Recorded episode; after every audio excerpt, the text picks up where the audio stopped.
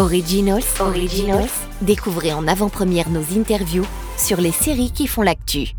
Beta Série, partenaire média du Festival de télévision Monte-Carlo 2023. Aujourd'hui, au micro de Beta Série, nous accueillons Shane West, membre du jury fiction de la 62e édition du Festival de télévision de Monte-Carlo, dont Beta Série est partenaire. Hello, Shane. Hi. Is it your first time as a jury member, or? Yes, I mean, I believe so. um, yeah, no, this is the first time um, for real, and it's been a wonderful experience so far. It's it's a lot of work, as it probably should be, but it um, we really saw some very good series and films, and I'm not making that up. And uh, so it's made it difficult in a good way of trying to you know figure out how we can get the best uh, projects nominated. what were you the most surprised with uh, with these shows? You know, because they're all international, so maybe the themes you were not, you know, always aware of them and such. There was a couple. I mean, I don't. That's the problem. I'm not sure how much I can talk about that, but there was at least two that were about subjects that all of us were somewhat privy to, but not, but didn't know a lot about, and that was a, that was fun because then you're you're actually learning a bit, and it, it made us.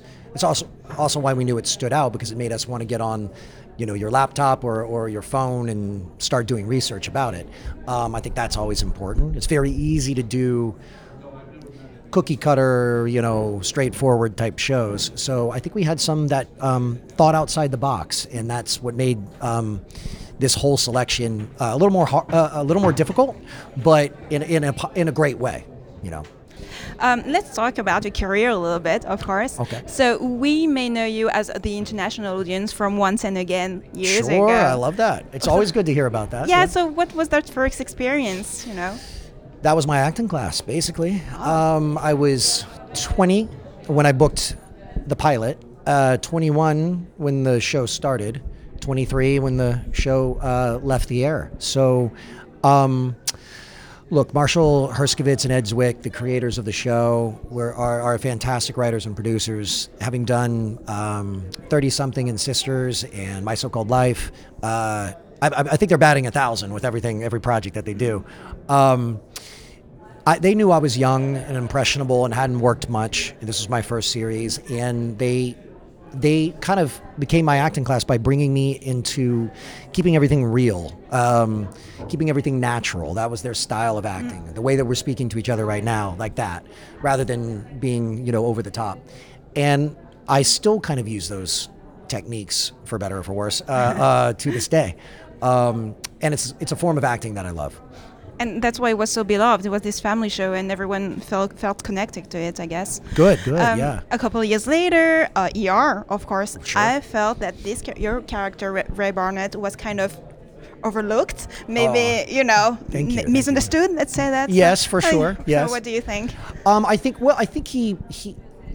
I think that Ray ended up getting a pretty pretty good arc by when it was all said and done. By the end of the series, I was just saying that um, I think it's amazing that they kept me in the loop and kept me a part of the show, even when I wasn't a part of the show. Yeah, and they, for they the finale, me, and yeah. then coming back for the Mm, yeah. finale. But it was Scott Grimes and Linda Cardellini, they would call and say, "Hey, when I wasn't on the show, hey, we're talking about you." And I'm like, "What does that mean?" And they're like, "They're bringing up your character." And I'm like, "Really? I'm not okay. That's that's lovely. I love that."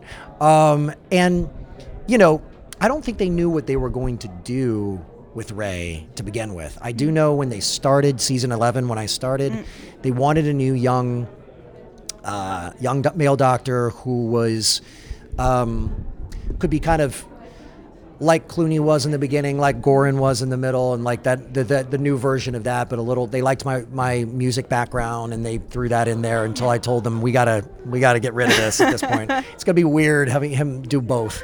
Um, and they love those things, so I think they just let it play out.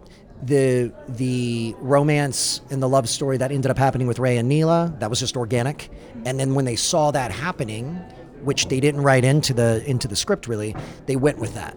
And I think that's what helped resonate with the fans a lot. I think they ended up loving the connection between Ray and Neela.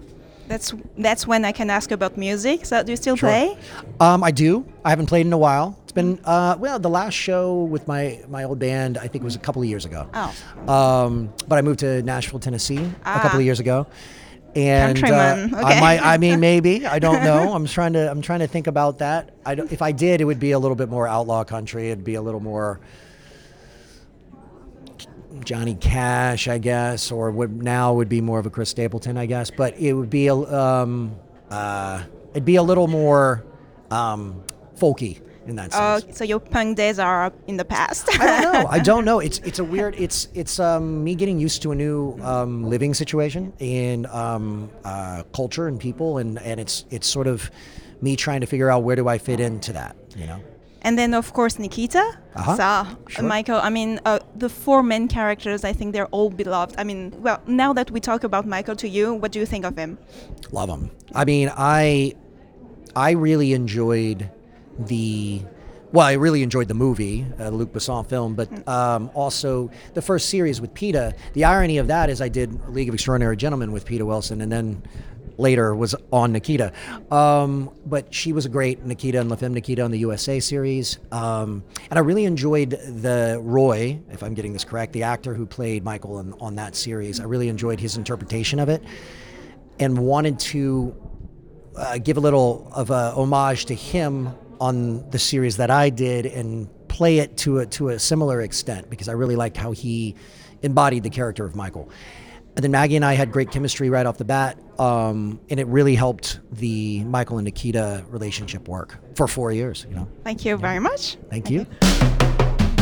Originals, Originals, découvrez en avant-première nos interviews sur les séries qui font l'actu. Beta Série, partenaire média du Festival de télévision Monte Carlo 2023.